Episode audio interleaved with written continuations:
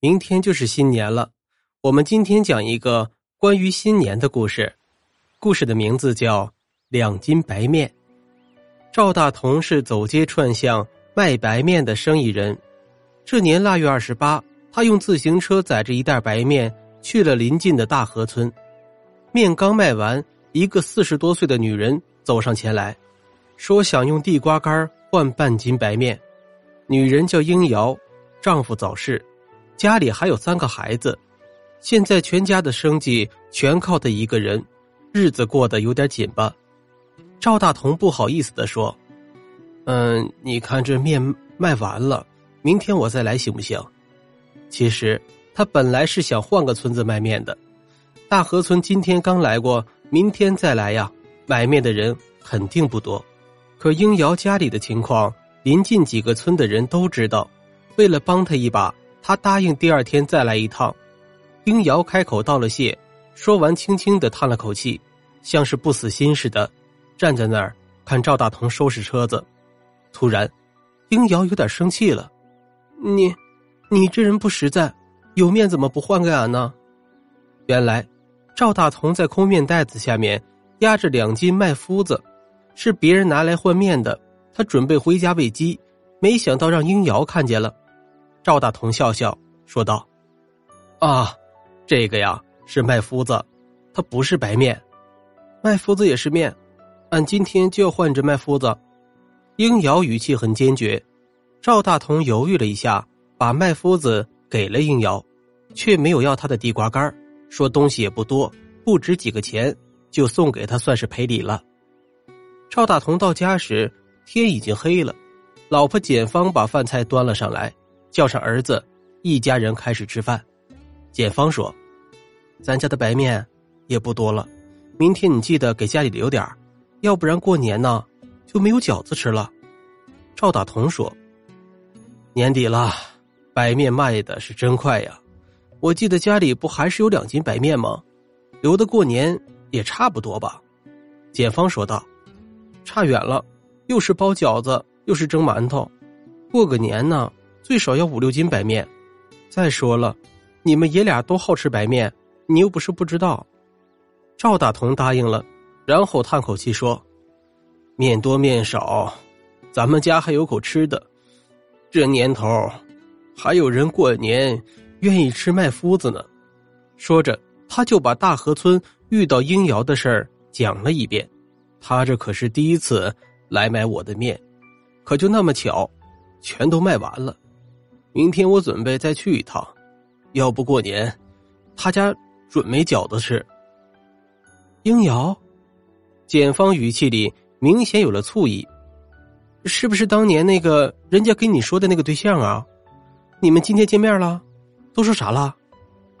哎，看你说的，多少年前的陈芝麻烂谷子，你还提他干什么呀？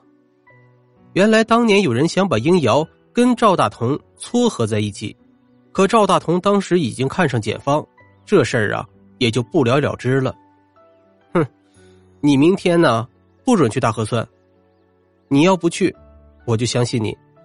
简芳嘟起了嘴，看样子是真的生气了。赵大同笑了笑，哼，好吧，听你的，我不去，不去就是了。第二天，腊月二十九，赵大同去了别的村，一袋面。很快就卖完了。临回家的时候，赵大同拐个弯又去了大河村。他车把上挂个兜子，里面放着两斤白面。这两斤白面是专为英瑶留的。到了大河村，赵大同直接朝英瑶家去了。可快到他家时，赵大同看见英瑶挑着两个篓出来了，身后还跟着一个人。看到那个人时，赵大同吓了一跳。赶紧躲到一户人家的过道里，待俩人说着话走远了以后，才敢出来。然后想了想，骑车从村子的另一头回家了。到了晚上，简芳端上饭菜，一家人开始吃饭。简芳问：“给家里留白面了吗？”赵大同像是突然想起什么一样：“哦，我给忘了，咱家就用那两斤白面凑合凑合过个年吧。”明天就是大年三十了，面粉厂开始放假，我也想歇一天，在家过个年呗。简芳听了，没说话，匆匆吃了几口，忙别的去了。临睡之前，简芳坐在床沿上，小声说：“今年咱家过年不吃饺子行不行？”赵大同还在地下编筐子，头也没抬，说道：“过年哪能不吃饺子呢？”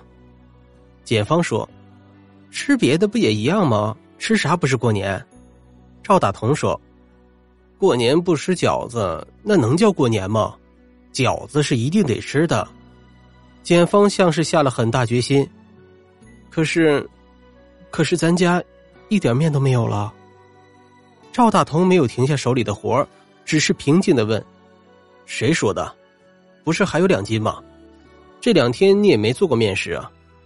简芳像是做错了什么一样，小声的说：“今天村里来了一个卖花布的，我拿面换了花布。”嗯，不对呀，这可不像你啊！你以前可从来没缺过俺们爷俩吃的。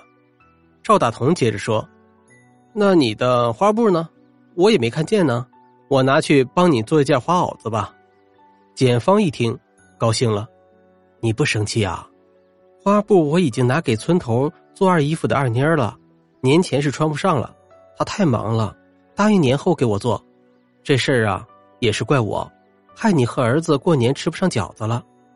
这时，赵大同略微停了停手里的活说道：“这样啊，你再去面缸里瞅一瞅，说不定会有奇迹呢。”简芳听了一下子站了起来，快步跑向自家那个。早已经空了的面缸，奇了，怪了，面缸里竟然好端端的躺着两斤白面。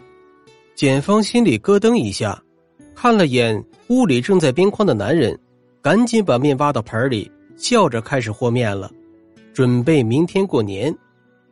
从这往后，赵大同每个月都会去一趟大河村，偷偷在英瑶家门上挂上两斤白面。一晃十年就过去了。这天，新源县的大同面粉店来了一个年轻人，他确认老板是赵大同的身份以后，就说：“赵伯伯，你还记得大河村的那个英瑶吗？